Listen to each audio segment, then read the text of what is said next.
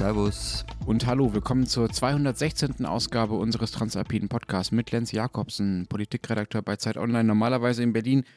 Heute zurück aus Tirol und in Dinkelsbühl in Franken. Und Florian Gasser, Leiter der Österreichseiten der Zeit in Wien.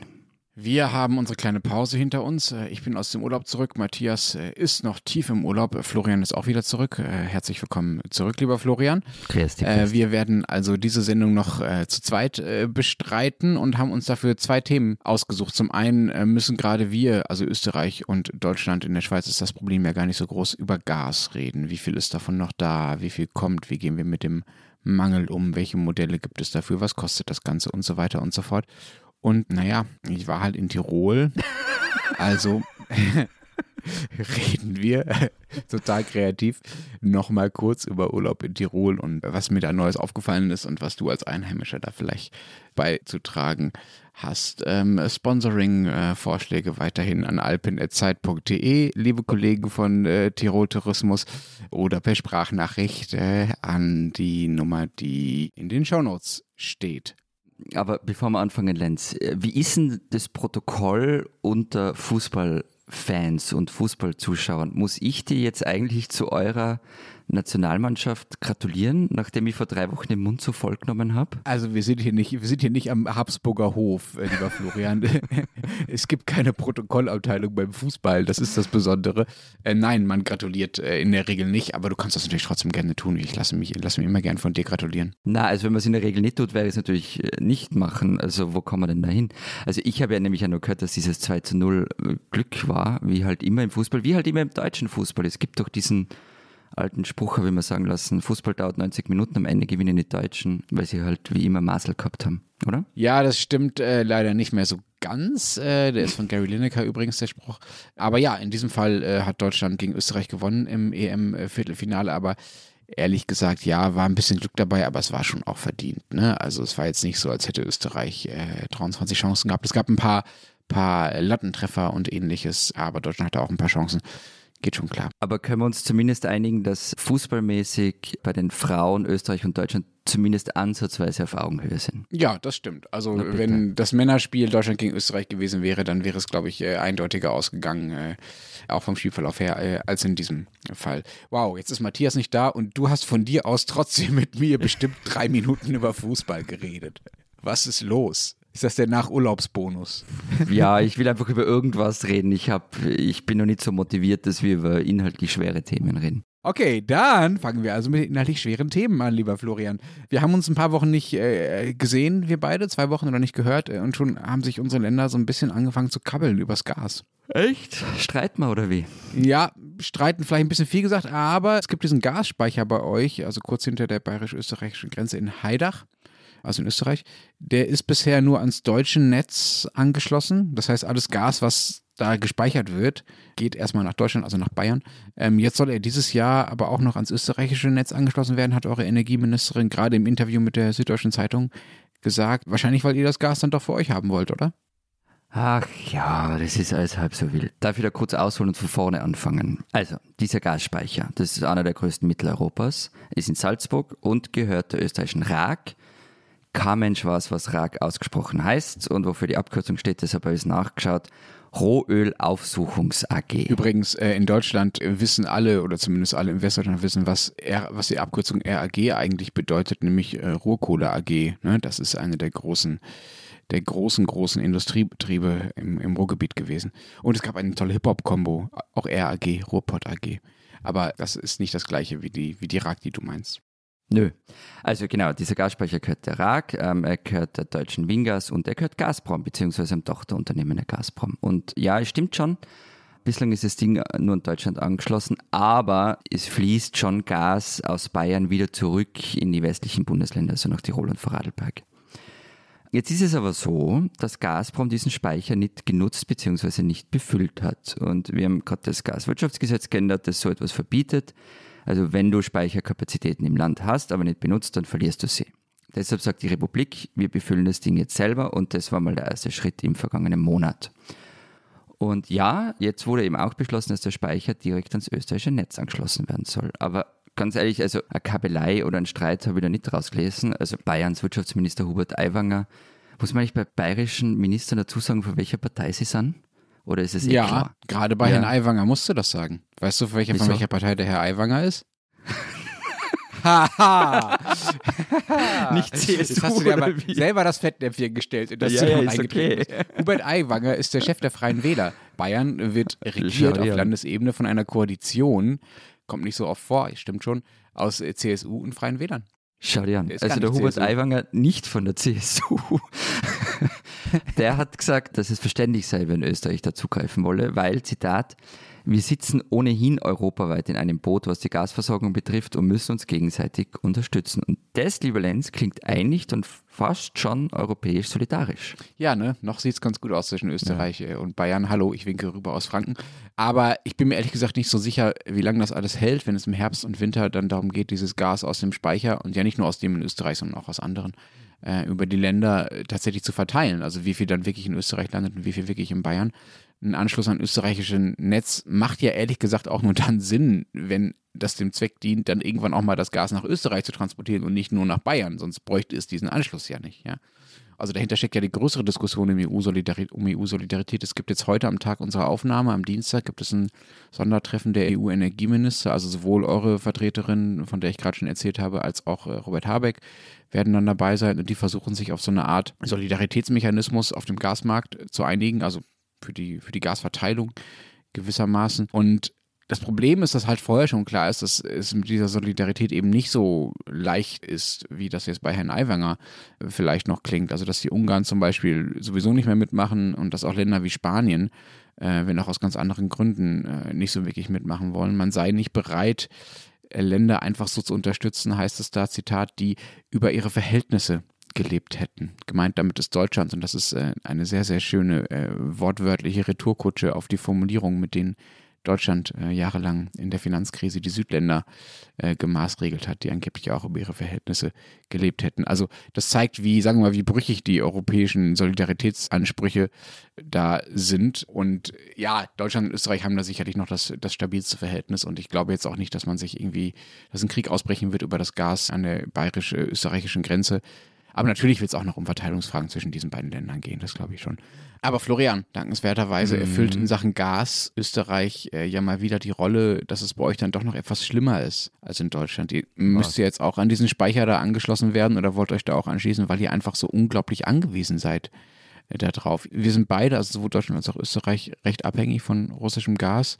Der Unterschied ist nur, dass wir diese Abhängigkeit reduziert haben. Ich habe nochmal nachgeschaut. Äh, mittlerweile ähm, sind wir von 55 Prozent unseres Gasbedarfs, den wir zu Kriegsbeginn noch aus Russland bekommen haben, runter auf unter 30 Prozent, während ihr immer noch bei über 80 Prozent, glaube ich, liegt. Und daran hat sich auch offenbar auch wenig nach unten geändert. Woran liegt denn das, dass es bei euch weniger vorangeht? Ihr hattet jetzt ein paar Monate Zeit, euch ein bisschen unabhängiger zu machen. Warum gelingt das nicht? Du bist schon deinem ganz am letzten Stand, mein Lieber. Angeblich zumindest hat das Neos Lab, also die Parteiakademie der liberalen Neos, ausgerechnet, dass seit Kriegsbeginn die Abhängigkeit sogar gestiegen ist in Österreich, nämlich auf 87 Prozent.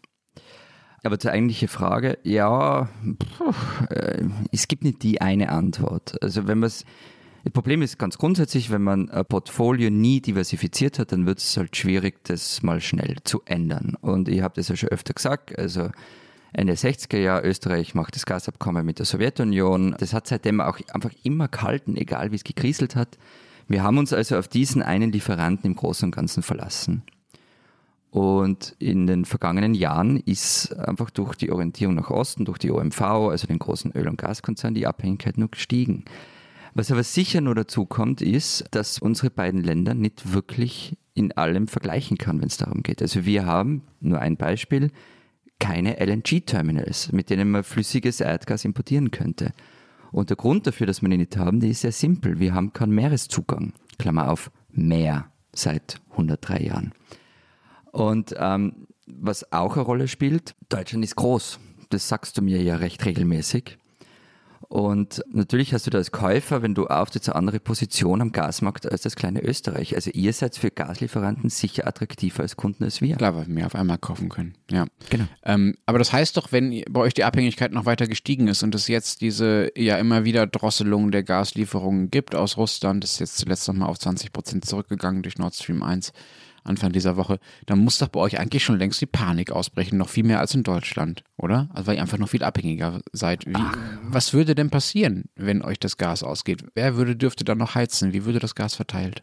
Also es gibt einen dreistufigen Plan. Ganz am Anfang ist die Frühwarnstufe, die ist am 30. März ausgerufen worden. Und da gibt es ja noch keine Maßnahmen. Da schaut man sich einfach an, wie viel Gas derzeit verbraucht wird, wer eventuell mit etwas weniger Gas auskommen kann und die Speicher werden befüllt. Und das wurde jetzt getan. Die nächste Stufe wäre die Alarmstufe, also wenn es dann wirklich zu Liefereinschränkungen kommt und die, es bei der Versorgung knapp wird. Dann müssen große Firmen bekannt geben, wie viel Gas sie brauchen und grundsätzlich werden Unternehmen aufgefordert, Gas zu sparen und auch auf andere Energiequellen zu nutzen. Aber so echte Maßnahmen gibt es da auch noch nicht und dann gibt es die Notfallstufe, die noch nie ausgerufen worden ist und die sieht vor, dass wirklich dann die Regierung vorgibt, wer wie viel Gas bekommt. Und vorgesehen ist, dass Haushalte und kritische Infrastruktur, ähm, aber zum Beispiel auch Kindergärten und Schulen auf alle Fälle beliefert werden. Interessant, diese Stufen heißen bei uns sehr gleich. Also es mhm. gibt wirklich auch genau so einen, so einen, Plan und der hat auch drei Stufen und die heißen auch genau so. Also Frühwarnstufe, Alarmstufe und Notfallstufe. Da scheint man also äh, sich gegenseitig inspiriert zu haben zwischen unseren äh, Ländern, aber sie bedeuten nicht, nicht exakt das gleiche. Wir sind nämlich schon auf Stufe 2. Also in Deutschland gilt schon äh, die Alarmstufe.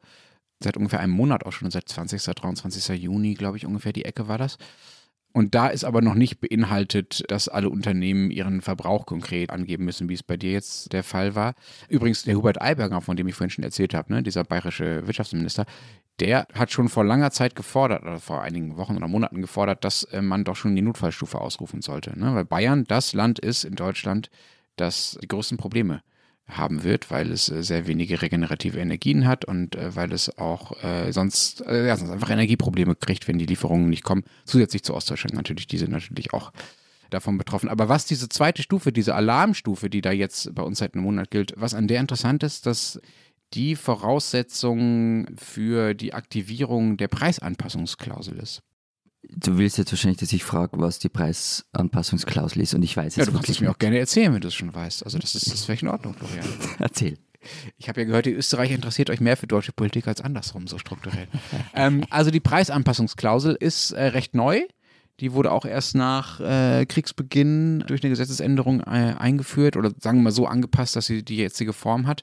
Und die würde es den Gasversorgern ermöglichen, das ist das Spannende daran, ihre ja jetzt schon völlig explodierten Einkaufspreise, die haben sich ja teilweise schon verfünffacht oder so, quasi sofort weiterzugeben an die Kunden. Momentan passiert das ja nur über jährliche Abrechnung und verspätet und, ne, und so weiter. Moment, während bestehenden Verträgen. Also ich ja, habe den laufenden Vertrag und kriege genau. nicht der Endabrechnung, sondern einfach es steigt von Juli auf August mein Gaspreis. Nein, das sind ja, das sind ja Abschlagszahlungen. Das ist nochmal was anderes. Ne? Also du zahlst ja Abschlagszahlungen, du kriegst aber jährliche Abrechnung. Mhm. Am Abrechnungszeitraum würde sich nichts ändern, aber du kannst halt die Preise sozusagen schon anpassen. Also du kannst halt sagen, okay, liebe Leute, hier der der Preis ist jetzt von, was weiß ich mal, 6 Cent pro Kilowattstunde vor dem Krieg auf mittlerweile 30 oder sowas gestiegen und das zahlt ihr jetzt bitte auch. Und dann ist es ja quasi eine Frage der Unternehmenspolitik zu sagen, also ob man dann die Abschläge schon anpasst oder nicht oder ob man äh, die Leute das alles erst mit der Nachzahlung zahlen lässt. So. Aber das ist genau der springende Punkt. Ich fände das ziemlich gut, wenn das gemacht würde und die Preise äh, fürs, fürs Gas tatsächlich steigen würden. Also die Nachzahlungen werden bei uns wahrscheinlich auch dicke kommen, aber erzähl mal, warum fändest du das gut? Genau, weil du das Wort schon benutzt hast, du hast gesagt Nachzahlung. Ähm, wir zahlen halt dann mehr, wenn es eigentlich zu spät ist, um noch zu sparen. Also ich kriege meine Gasabrechnung, glaube ich, immer im Oktober. Da beginnt wahrscheinlich schon die knappe Phase die wir verhindern können, wenn wir jetzt schon Gas einsparen, also die 15 oder mehr Prozent, äh, die dazu notwendig sind. Und wenn wir aus der Pandemie irgendwas gelernt haben, dann ja wohl, dass die allermeisten und wahrscheinlich auch wir beide offensichtlich erst bereit sind, so richtig zu handeln, wenn wir die Folgen eines Problems selber schon spüren. Also wenn wir merken, dass wir tatsächlich betroffen sind und nicht nur abstrakt wissen, da ist irgendwo eine Pandemie, sondern wenn Leute in unserem Umfeld krank werden, wenn wir selber krank werden, äh, wenn äh, wir kein Gehalt mehr kriegen, wenn wir nicht mehr raus dürfen, was auch immer. Also wenn die Krise für uns konkret spürbar wird, dann sind wir auch bereit, daraus Konsequenzen zu ziehen. Und ehrlich gesagt, diese Gaskrise ist für uns konkret so lange nicht spürbar, solange wir nicht mehr zahlen müssen. Ja? Und wenn wir erst zu einem Zeitpunkt mehr zahlen müssen, an dem wir schon mittendrin sind und wir nicht mehr vorsorgen können und nicht mehr äh, effektiv sparen können, sondern schon so wenig Gas da ist, dann ist es halt zu spät. Deswegen fände ich es total sinnvoll, wenn man jetzt dieses Preissignal irgendwie weitergibt und den Leuten jetzt schon zeigt, liebe Leute, eure Rechnung steigt jetzt schon. Ihr müsst jetzt schon mehr sparen, weil jetzt das Gas schon knapp ist und deshalb müsst ihr jetzt schon weniger verbrauchen und nicht dann den großen Schock erleben, wenn in ein paar Monaten die Abrechnung kommt und aber das Gas quasi aus den Speichern, über die wir gerade gesprochen haben, schon wieder weg ist. Aber Lenz, Lenz, Lenz, also ich kann, ich kann diese Argumentationslinie was abgewinnen und sie ist in sich ein bisschen konsistent, aber viele Leute können sich das halt nicht leisten. Ja, absolut. Und es sind nicht wenige. Absolut, aber das widerspricht sich ja tun? überhaupt nicht. Die, brauch, die brauchen Hilfe. Es gibt ja zum okay. Teil auch schon Hilfe. Also äh, soziale Absicherungspakete, die helfen sollen, ähm, die höheren Energiepreise zu bezahlen, Pauschalzahlungen und ähnliches die könnten sicherlich noch sozial differenzierter sein, dass äh, Leute wie ich sie vielleicht gar nicht bekommen. Und also ich bin jetzt auch nicht reich, aber ich brauche es nicht unbedingt. Äh, und andere Leute, die das wirklich einfach nicht zahlen können, davon einfach mehr bekommen, um sich die Sorgen nicht machen zu müssen. Ja, das ist ein massives soziales Problem. Aber dafür könnte man ja Lösungen basteln. Es gibt eine Idee, ähm, die habe ich jetzt beim Strom gelesen, auch aus Österreich übrigens, äh, von einer Grundverbrauchsmenge, den alle Haushalte, also alle Haushalte kriegen eine bestimmte Menge an, äh, an Energie, dass sie verbrauchen können, mit dem sie großen und ganzen auch irgendwie auch kommen, auskommen sollten. Und dass sie noch zu einem, diesen, diese Mengen kriegen sie noch zu einem normalen Preis quasi, ja, also den sie bezahlen können. Und alles, was dann darüber hinausgeht, also was Luxus ist, wenn man so will, oder was irgendwann das ist, was man eigentlich einsparen müsste, um die Einsparziele zu erreichen, so könnte man es ja auch machen, das wird dann halt teurer. Ja, also da greift dann halt der, der tatsächliche Preis. Man muss das halt zusammenbringen. Ne? Also man muss halt einerseits das Preissignal weiter senden, damit gespart wird, und andererseits dafür sorgen, dass diejenigen, die nicht mehr sparen können, weil sie einfach schon so wenig verbrauchen, äh, dass es gerade noch warm genug bei ihnen ist und sie einfach trotzdem pleite gehen, ähm, dass man denjenigen hilft. Aber das ist ja, also das ist ja klassische Sozialpolitik. Das muss gehen, ja. Lass uns da gerne drüber reden, aber sagen wir zuerst, passiert das jetzt die Preisanpassungsklausel? Ist die schon da oder? Nein, die ist nicht da. Also sie ist noch nicht formal aktiviert, weil es dafür mhm. noch eine zweite Bedingung braucht, nämlich, dass die Bundesnetzagentur förmlich, ich zitiere, eine erhebliche Reduzierung der, Gas, äh, der Gesamtgasimportmengen feststellt. Das hat sie nicht getan. Ich glaube, ehrlich gesagt, das könnte sie, weil ja, wie gesagt, jetzt gerade mal wieder die Gasimportmengen äh, drastisch reduziert wurden. No durch Nord Stream 1 fließt jetzt nur noch 20 Prozent der eigentlichen äh, Leistung. Aber das tun sie nicht, weil natürlich dieser Schritt auch ein politisches Signal wäre. Das wäre einfach äh, würde, sagen wir mal, ja nicht nur das Preissignal weitergeben, sondern würde ja auch das Signal senden, oh Gott, oh Gott, jetzt wird es wirklich schlimm hier. Ähm, und das will man vielleicht auch einfach noch nicht. So. Aber ehrlich, also diese Preissache ist das eine und ich würde weiterhin sagen, dass das das ist, worüber man eigentlich die Einsparziele am ehesten erreichen kann, wenn man sie überhaupt noch erreichen kann. Daneben gibt es aber noch eine zweite Debatte bei uns, da würde mich auch interessieren, wie das bei euch ist, nämlich die Frage, wer denn das knappe Gas eigentlich kriegt, wenn das mit diesen Einsparungen nicht klappt. Also wenn am Ende einfach nicht genug Gas für alle da ist, weil wir vorher nicht genug eingespart haben. Und eigentlich gibt es dann auch bei uns so eine gesetzliche Regelung, dass die privaten Haushalte dann Vorrang haben vor der Industrie. Und die systemrelevanten, also Krankenhäuser und solche Geschichten, Grundversorgungssachen, haben natürlich sowieso Vorrang vor allem anderen. Ähm, aber jetzt gibt es immer mehr Stimmen und auch interessanterweise nicht nur aus, der, aus den Industrieverbänden, sondern auch aus der Politik, auch äh, vereinzelte Grüne sagen das beispielsweise, dass diese Regelung eigentlich nur kurzfristig vernünftig sei, also dass die privaten Haushalte Vorrang haben.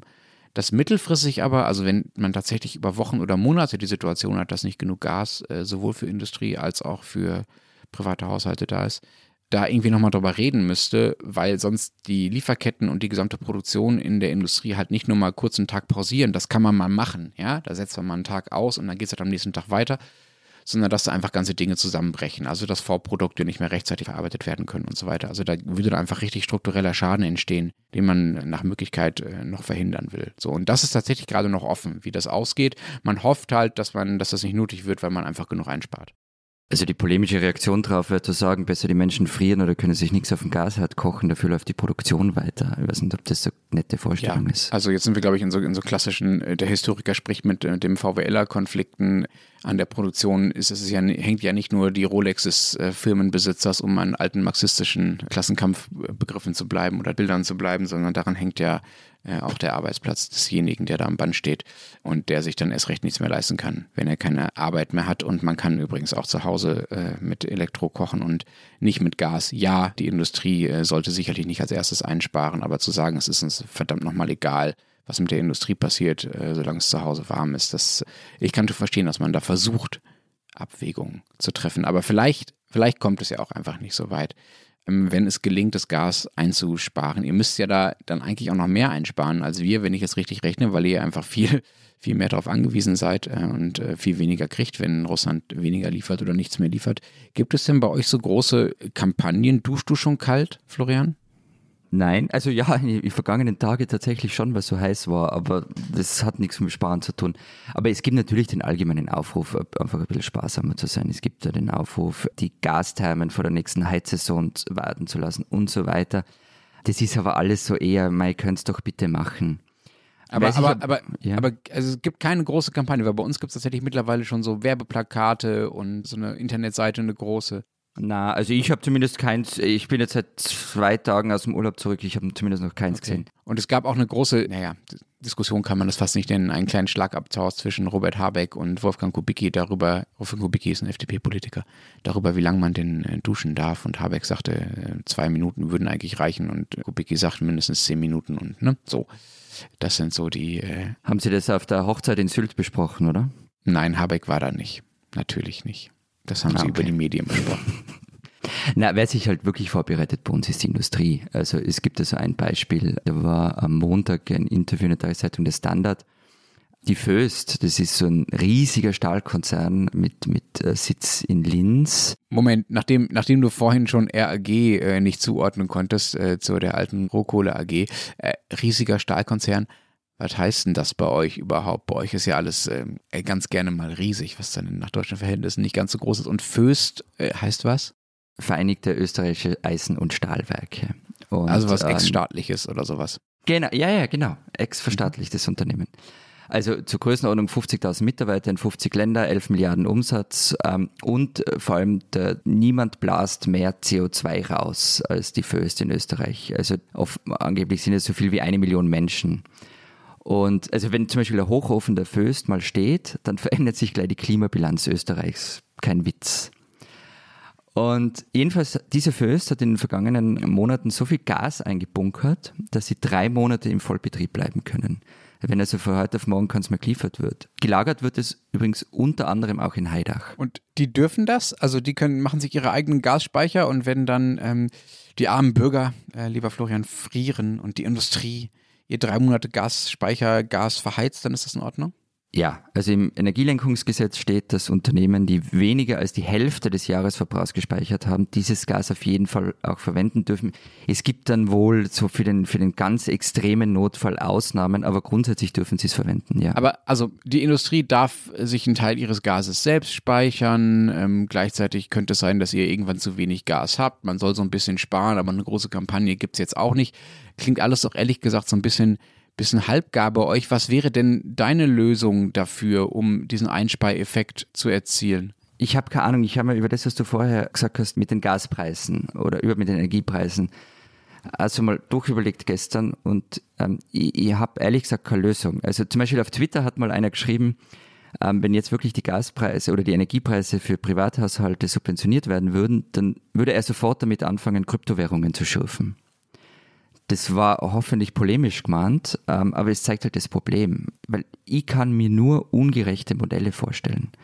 Also wenn jemanden wie mir oder dir der Strompreis zum Teil subventioniert wird, dann könnte man denken, lässig, muss ich nicht sparen, ist eh wurscht und bauen wir vielleicht sogar noch eine Klimaanlage ein und diese Mehrkosten, die ich dadurch habe, die werden wir mit Steuergeld bezahlt. Damit ist halt auch kaum geholfen. Und ich glaube halt, dass diese Energiefrage und die Preisfrage ein gewaltiges Konfliktpotenzial hat, eben weil es nur unfaire Möglichkeiten gibt.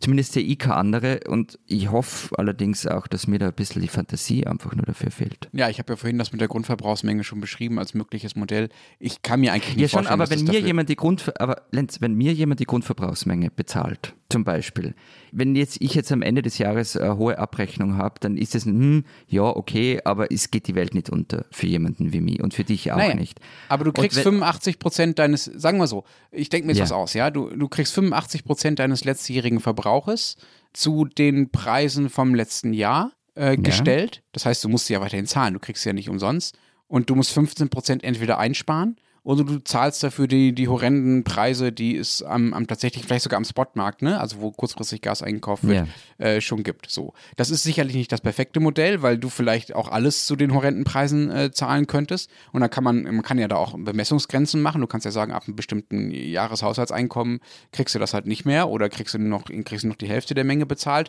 Aber das sind ja sozusagen das sind ja nur arithmetische, mechanische Modelle, an denen man ein bisschen basteln muss, um was zu erreichen. Aber natürlich geht das sozialpolitisch. Das ist doch kein, kein, kein Zauberwerk, oder? Ich weiß nicht. Also, wie gesagt, da gibt es natürlich jetzt dann ganz viele Einzelbeispiele, wo man dir sagen könnte, naja, aber das ist dann schon unfair, weil, was weiß ich, im vergangenen Jahr hat jemand noch kein Kind gehabt, jetzt hat jemand ein Kind und ist dann den ganzen Tag daheim. Das sind alles, ist mir ja. schon klar. Aber es gibt so viele Einzelfälle dann wahrscheinlich, dass es wieder ein Massenphänomen wird. Ja, das stimmt, aber also du hast insofern einen Punkt, als dass es kein perfekt gerechtes Modell geben kann, einfach weil es immer um Einzelfälle geht, wenn man äh, Politik für Menschen macht sozusagen. Aber vielleicht ist ja das auch eine Bedeutungsdimension von Solidarität dass man auch versucht, diese Einzelfälle so gut wie möglich abzufedern. Es gibt ja sowohl im positiven wie auch im negativen Einzelfälle, also auch Einzelfälle, die davon über übers Maß profitieren und nicht nur übers Maß negativ betroffen sind.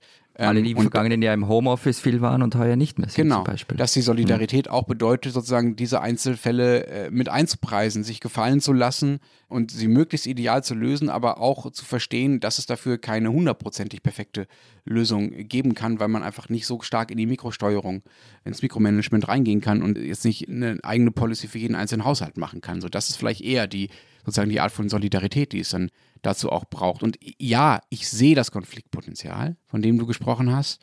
Es gibt auch in Deutschland ja schon Querdenkergruppen, die umschwenken von Corona auf Gaskrise und es gibt ja, ja. Also die machen jetzt Gasdemos statt Corona-Demos. Ja, es ist noch sehr klein. Da, okay. Das würde ich ja gleich auch noch sagen. Und es gibt einige rechte Aktivistengruppen, die sich auch schon seit Jahren auf alles, alle möglichen Themen setzen, die so oft so im Umfeld von AfD und Pegida Hype äh, vor so fünf bis sieben Jahren entstanden sind. Aber das ist noch nicht besonders groß. Also die versuchen jetzt schon so einen Wutwinter äh, herbeizuraunen und den Aufstand der Deutschen äh, gegen die ne, linksgrünen Eliten, die jetzt die Deut gegen die deutschen Interessen handeln und so weiter, zu organisieren. Und ich sehe das Potenzial für die Konflikte schon auch, aber ich wäre einfach sehr, sehr vorsichtig damit, das jetzt schon herbeizuschreiben, also auch aus medialer journalistischer Sicht. Ne? Bisher ist das noch sehr, sehr klein und die Leute hoffen halt, dass es gut ausgeht und dass sie es irgendwie bezahlen können und sie fangen an zu sparen und sie, viele spüren ja auch selber oder sehen sich selber ja auch in der Pflicht, solidarisch zu sein und sehen schon auch, welchen Wert das hat. Also für was man das tut, nämlich ja letztlich auch, um, um Russland äh, im Krieg in der Ukraine äh, es nicht so leicht zu machen. Ja? Also auch das ist ja eine, ist ja eine Dimension. Und ich sehe aber noch nicht, dass es jetzt nächste Woche zu großen Aufständen kommt. Und wenn man jetzt schon vor dem Wutwinter bibbert, motiviert das ja vielleicht auch nur die Leute, die genau das wollen, dass man jetzt schon bibbert. Diese Österreicherin sollten Sie kennen. Lotte Ingrisch war einer dieser Namen, die einfach zu Österreich gehören. Zumindest für mich. Sie war irgendwie immer da, auch wenn man mal länger nichts von ihr gehört hat. Sie wurde 1930 als Charlotte Gruber in Wien geboren, war eineinhalb Jahrzehnte lang mit dem Philosophen Hugo Ingrisch verheiratet, daher der Nachname. Sie wollte auch schon recht früh unbedingt schreiben, wusste aber nicht so recht worüber, also hat sie in einer Leihbibliothek nachgefragt, was besonders beliebt sei. Die Antwort Liebesromane. Und so hat sie ihre ersten drei Bücher geschrieben. Liebesgeschichten natürlich. Dann ab Mitte der 60er Jahre war sie mit Gottfried von Einem liiert und gemeinsam brachten sie die Mysterienoper Jesu Hochzeit auf die Bühne im Theater an der Wien. Gotteslästerung sei das Werk, sagen die einen, die Ultrakatholiken. Bei der Premiere, die im ORF und im ZDF übertragen worden ist, gab es laute Zwischenrufe und es flogen Stinkbomben auf die Bühne. Einer, der ganz besonders viel an dem Stück auszusetzen hatte, weil es seiner Meinung nach gotteslästerlich gewesen sei, war der Terrorist Franz Fuchs. Er schickte Ingrisch im Jahr 1996 eine Briefbombe, aber an eine veraltete Adresse. Dobisch hat sich in ihren Stücken und Büchern immer wieder mit Bewusstseinsforschung, mit dem Sterben und dem Leben, mit Tierrecht und Reformpädagogik beschäftigt. Und ja, sie hat dann auch über die Stränge geschlagen. Sie unterhalte sich mit Feen und Geistern, hat sie mal gesagt. Und ihr Buch Physik des Jenseits, es hat halt mit Wissenschaft wirklich gar nichts zu tun, wie auch manche andere Bücher von ihr. Aber sie war trotz allem irgendwie immer lustig und unterhaltsam und vor allem wollte sie den Menschen die Angst vor dem Tod nehmen. 1993 hat sie zum Beispiel die Schule der Unsterblichkeit gegründet. Da sind Kurse angeboten worden wie Sterben für Anfänger und Sterben für Fortgeschrittene. In einem Interview mit der Tageszeitung Der Standard hat sie 2014 gesagt, sie freue sich auf den kleinsten Raum, in dem ich je gewohnt haben werde. Meint hat sie damit den Sarg. Und sie sagte auch, Zitat, ich wünschte, ich wäre tot. Wenn in Österreich die Sterbehilfe legal wäre, hätte ich mich schon längst für die Müllabfuhr angemeldet. Am Wochenende ist Lotte Englisch gestorben, kurz nach ihrem 92. Geburtstag. Die österreichische Kulturstaatssekretärin Andrea Mayer sagte über sie, den Tod als selbstverständlichen Teil des Lebens zu betrachten, machte Lotte Englisch besonders. Sie ist eine Österreicherin, die man schon auch kennen kann.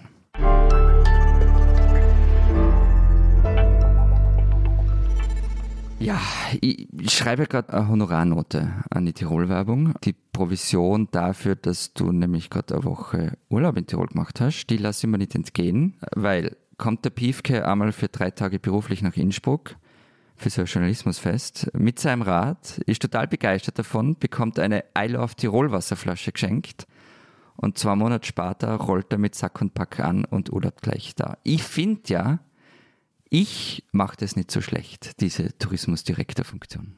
Also, lieber Florian, du kennst dein eigenes äh, Bundesland aber sehr, sehr schlecht, wenn du glaubst, dass man dort mit drei Familien und sechs Kindern für eine Woche Urlaub im Juli mit nur zwei Monaten Vorlauf, als wir nämlich in Innsbruck waren, noch eine gute Unterkunft kriegen würde. Also wir haben äh, unsere. Ich habe keine Ahnung, ich brauche nie eine Unterkunft in Tirol. Unser, ja, dann bist du ein schlechter Tourismusvertreter, wenn du nicht weißt, wie der Tourismus bei euch funktioniert. Tut mir schrecklich leid. Also äh, bitte, äh, bitte nur die Hälfte zahlen, liebe Tirol-Werbung. Ähm, nee, wir haben diesen Urlaub im, im Pitztal tatsächlich schon im Januar gebucht gehabt, also lange vor meinem Innsbruck-Trip und du warst ehrlich gesagt der Letzte. War das notwendig, das im Jänner zu buchen? Du meinst, wie viel Zeit? Ja, ich denke denke schon. Also ich hatte das Gefühl, Okay. das Angebot war schon war schon reduziert und so richtig schicke Dinge, also so Almen, die man mieten kann und so Krams. äh, Die, die habe ich mal angeschrieben, die haben mir gesagt, ja, sie könnten dann ab September 2023 wieder was anbieten. Wir haben aber auch nicht nur gezielt in Tirol geschaut, sondern auch in anderen Ländern, auch in Bayern und äh, übrigens auch äh, zum Beispiel im Elsass oder in Belgien, wo es einfach äh, viel günstiger ist, das muss man auch sagen. Also Tirol ist schon, schon ein bisschen teuer, aber ich fand es schon ziemlich schön da. Und ähm, wie es ungute deutsche Art ist, möchte ich dann auch gleich mal meine ganzen Erfahrungen und mein neu erlangtes äh, Herrschaftswissen mit dir und mit allen anderen teilen. Ich bin ja gespannt, was du da getrieben hast. Und ich stelle mir das so vor, wie du da mit so einer, mit so einer Mütze auftauchst und wie Karl Friedrich Sattmann daherkommst in Tirol. Wir wollen hier übernachten. Gegen bare Münze, versteht sich. Ich glaube, wir waren nicht die zahlungskräftigsten Kunden. Neben uns war so ein Kinderhotel, das kostete, glaube ich, das Doppelte pro Nacht. Und äh, die saßen dann auf so traurigen Kunstrasen und guckten ihren Kindern beim Spielen zu, während unsere auf echten Rasen auf Trampolins hüpften. Nein, was ich äh, am bemerkenswertesten fand, war, dass wir da alle so eine Sommerkarte in die Hand gedrückt bekommen haben. Am ersten Abend war das noch, dass dann unsere Vermieterin, die wollte ganz, ganz dringend unsere Also die Gästekarte, oder? ja, die äh, wollte ganz dringend unsere ganzen Daten von uns haben und wir dachten schon, oh, die ist aber streng. Und dann kam sie halt aber abends wieder mit diesen Gästekarten. Und als wir dann gecheckt haben oder geguckt haben, was man mit diesen Karten alles machen kann, haben wir auch gecheckt, warum mir das so wichtig war, uns sie so schnell wie möglich zu geben. Das ist halt wie so eine Eintrittskarte für das ganze Tal. Damit konnte man einfach alles machen. Also wir sind, glaube ich, drei oder viermal mit irgendwelchen Bergbahnen hochgefahren zu Seen oder Gletschern oder Gipfeln, die sonst pro Ticket, sagen wir mal, 20 Euro für Erwachsene und 10 Euro für Kinder ungefähr gekostet hätten. Wir haben also locker dreistellige Beträge äh, damit gespart. Dazu war der Freibad-Eintritt umsonst, sodass wir eben manchmal noch für eine halbe Stunde da vorbeigegangen sind. Dann im Steinbock-Zentrum konnte man umsonst rein. Dann gab es noch so einen Kletterpark, in dem wir es gar nicht geschafft haben, der auch noch umsonst war. Also wirklich, wirklich absurd, was man mit dieser Sommerkarte, also Gästekarte, wie du gesagt hast, alles machen konnte. Das kannte ich so aus, kannte ich so aus anderen Tälern nicht. Ich war im, vor zwei Jahren im Chiemgau, also quasi auf der anderen Seite, ein bisschen weiter ähm, östlich und da muss man für alles extra zahlen. Bist du dir sicher, dass du was gespart hast deswegen? Weil ihr habt ja dadurch, dass ihr diese Karte habt, wahrscheinlich mehr getan, als ihr sonst getan hättet. Also vielleicht wärt ihr sonst eher noch mehr wandern gegangen und nicht mit der Bahn gefahren und ähm, vielleicht wärt ihr auch mal einen Tag länger einfach nur im Hotel geblieben. Und überall, wo ihr dann hingegangen seid, habt ihr dann vermutlich gegessen, getrunken, Souvenirs gekauft, was auch immer. Ja, also verglichen mit einem Hungermarsch, die Alpen hoch, äh, haben wir sicherlich mehr Geld ausgegeben. Aber auch ich bringe nicht zu jedem Ausflug hart gekochte Eier mit. Äh, egal, ob ich für die Bergbahn bezahlt habe äh, oder nicht, sondern esse auch mal oben was. Und ehrlich gesagt, mehr wandern, Florian. Ähm, wir hatten sechs Kinder im Alter zwischen zwei und sieben dabei. Nein. Einfach nein. Und es war, und es war 30 Grad und ähm, ich hab, hatte sowieso schon an einem Tag einen Sonnenstich. Nein, nein, nein, nein. Und Souvenirs lasse ich mir weiterhin äh, nur von Tirol Werbung ähm, schicken oder natürlich gerne von dir, lieber Florian. Du kannst dir gerne mal ein Stück Speck schicken oder so. Gerne. Also nein, ich habe äh, mit Sicherheit schon gespart im äh, Vergleich dazu, wenn es diese Sommercard nicht gegeben hätte. Auch wenn ich vielleicht einen Schnitzel mehr gegessen habe oder vielleicht einen Radler mehr getrunken habe, als ich es getan hätte, wenn ich äh, für die Bergbahn hätte zahlen müssen. Ich wäre aber wahrscheinlich einfach weniger Bergbahn gefahren, hätten, wir hätten da, wären einfach viel vorsichtiger mit gewesen. Mich hat ja dieses ganze Konzept, also dieses, man kommt da quasi ins Tal und kriegt dann von seinem Gastgeber diese Karte irgendwie in die Hand gedrückt und dann man überall rein, ähm, so ein bisschen an diese Nationalparks in den USA erinnert. Kennst du das? Warst du mal da? Nö. Das ist, also du kommst rein und dann ist am Anfang, fahren ja auch alle mit dem Auto hin, logischerweise, liegt ja alles weit weg.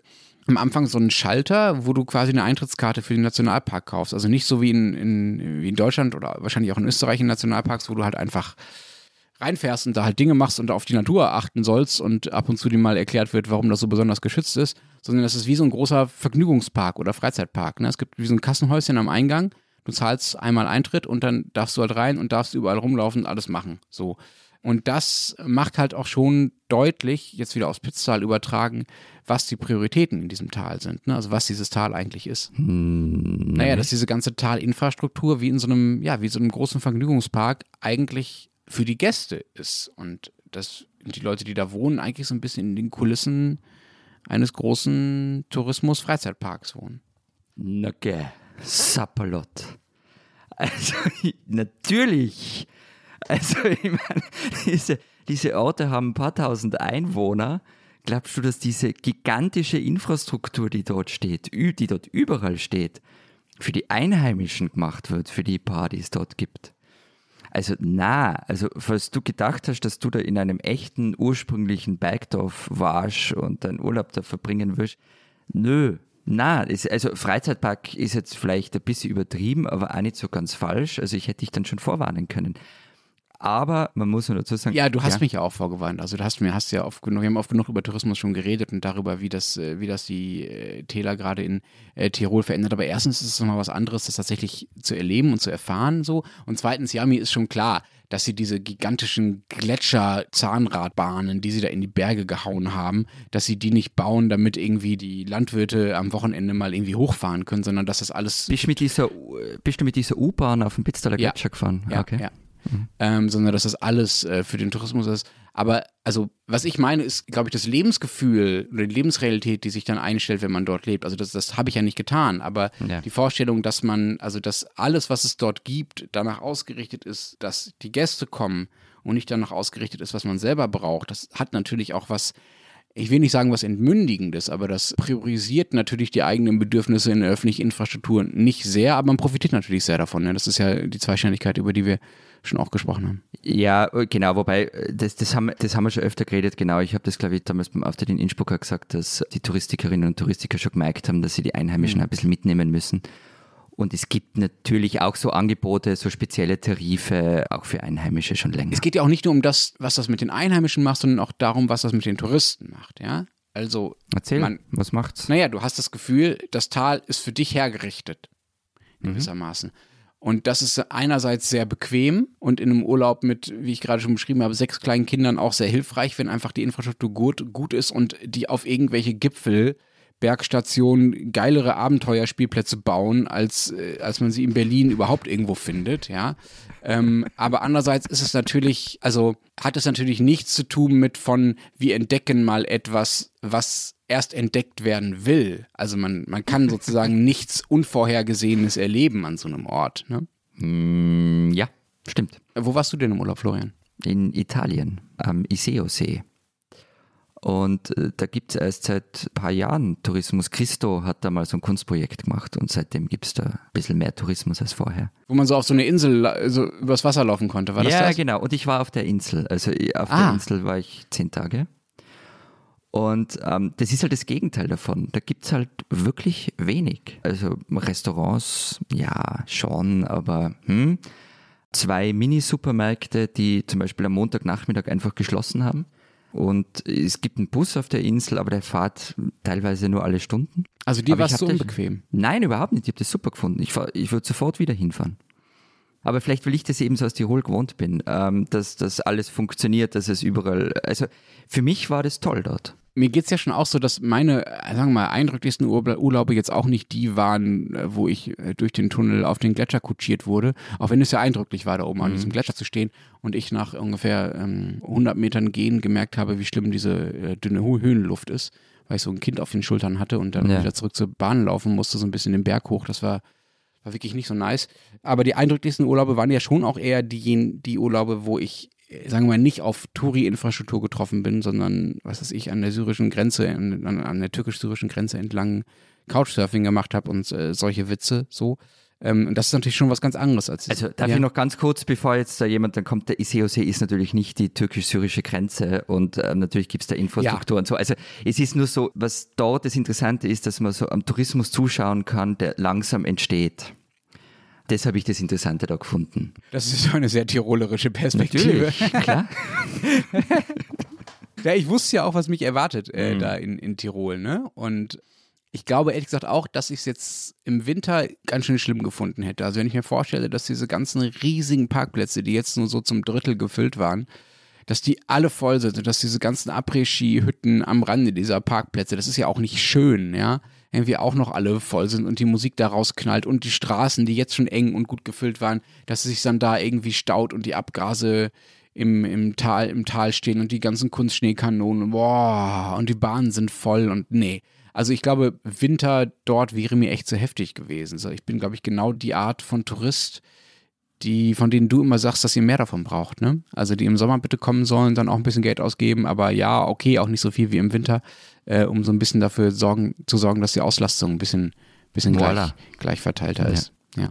Ja. Aber es gab dort übrigens im ganzen Tal, wir wollten irgendwann grillen natürlich, es gab dort keinen Metzger, außer so Supermarktzeugs halt irgendwie. Ne? Das fand ich schon krass. Also, und das Tal, du fährst ja schon 40 Minuten, bis du ähm, vom hinteren Ende wieder raus bist aus dem Tal. Das ist schon krass, ne? Das meine ich mit Infrastruktur nur für die, äh, nur für die Leute, die da kommen und die wahrscheinlich nicht äh, zum Metzger gehen unbedingt. Äh, und die Einheimischen, die haben ja Pech gehabt, gibt's halt nicht mehr. Naja, die haben nicht Pech gehabt, sondern ich meine, das ist ja ganz eine normale Entwicklung, die du in allen Städten hast, dass die kleinen Betriebe halt aufhören, die Ketten übernehmen.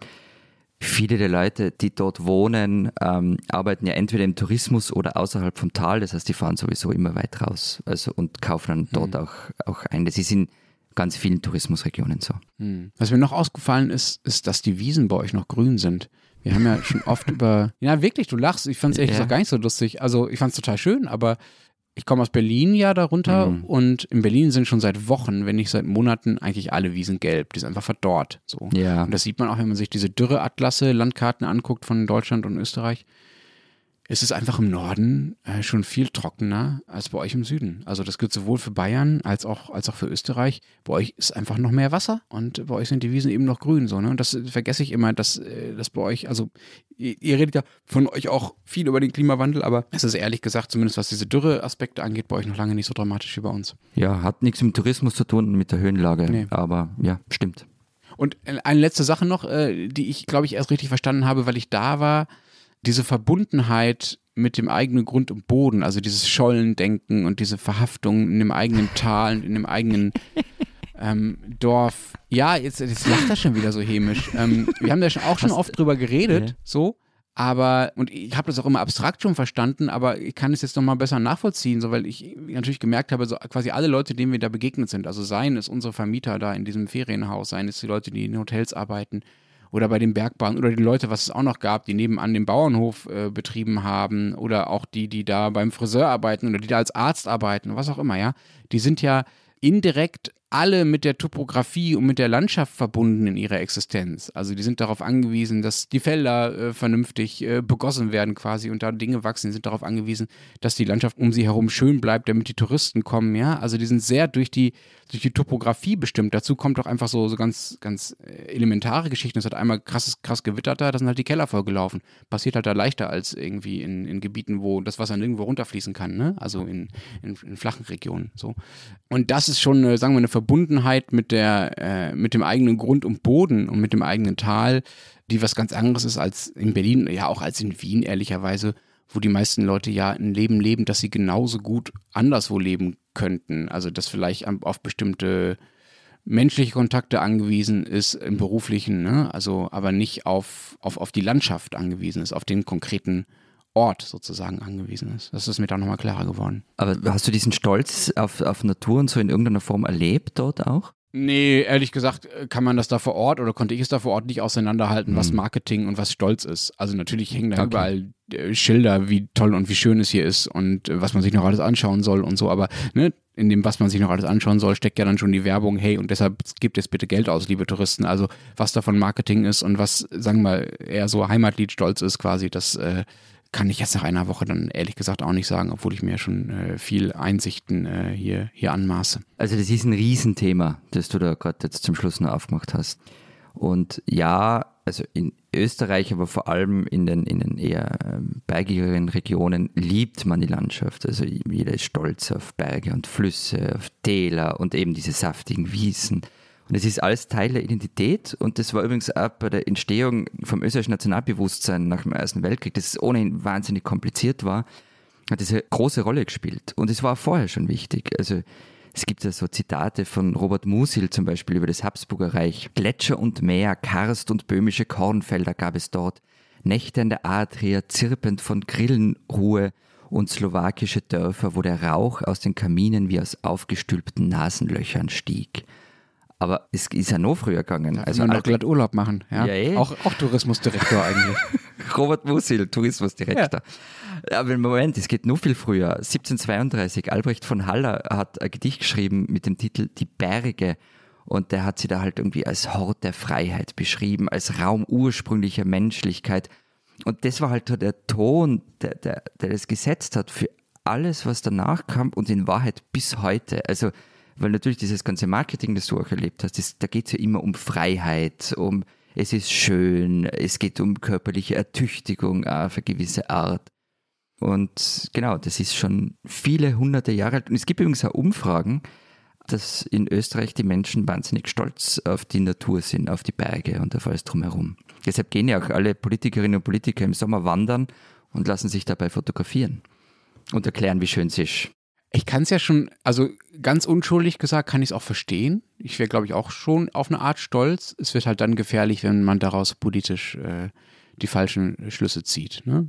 Muss mal vorsichtig zu sagen, andere Dinge, die hm. Österreich anderen Ländern äh, leider voraus hat.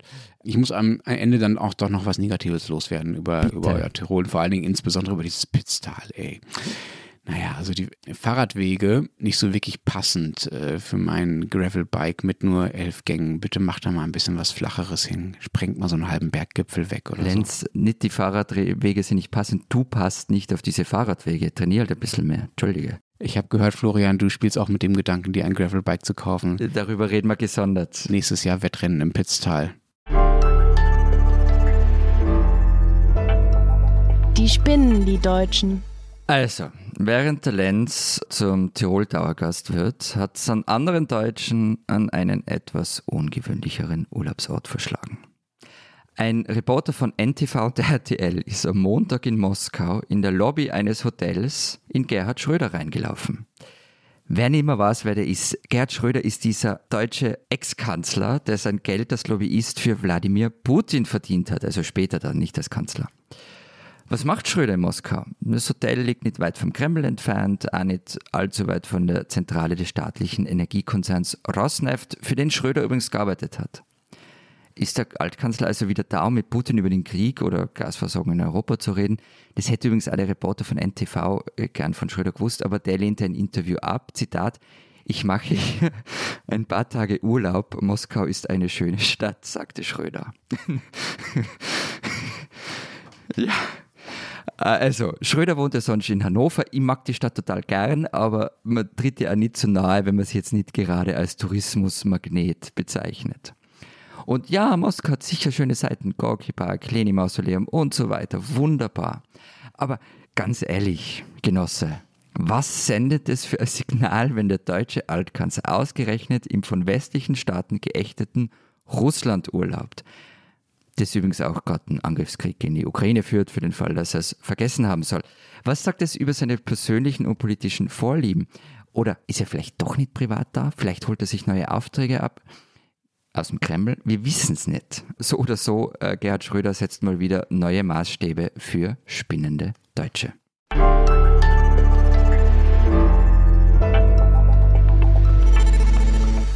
Das war's diese Woche beim Transalpinen Podcast. Wir machen ähm, nächste Woche nochmal Pause. Wir erlauben uns tatsächlich ein bisschen mehr Urlaub. Nächste Woche bin ich nicht da, Matthias ist nicht da, und Florian äh, wollte keine öffentlichen Selbstgespräche führen, wenn ich dich richtig verstanden habe. Deshalb nochmal eine Woche Servus Grüezi Hallo Pause und danach dann zu dritt wieder da, wenn ich es richtig sehe, oder? Ja, ich gehe davon aus. Ich glaube auch. Danach nerv, geben wir uns wieder zu dritt auf die Nerven und Ihnen und euch äh, vielleicht auch. Bis dahin sagen wir, ach nee, Florian, ha, Ja. du machst ja nebenher noch eine Zeitung. Ja, ja, ja. Erzähl doch mal. Da, da, stehen tatsächlich Tourismusstücke drinnen. Nein. Naja, also Matthias hat vor seinem Urlaub noch einen Text geschrieben über Wanderwege, der ziemlich gut ist. Dann gibt es auf den Österreich-Seiten noch eine Geschichte von Johannes Schweikle über den Bikeboom in Leogang und Simone Brunner hat etwas über Fracking in Österreich geschrieben. Und wenn Sie wissen wollen, was in Deutschland äh, so los ist in Sachen Gas oder auch in allen anderen Sachen, äh, einfach die Zeit lesen oder Zeit online. Wir hören uns dann in 14 Tagen wieder. Bis dahin sagen wir Vielen Dank. und tschüss.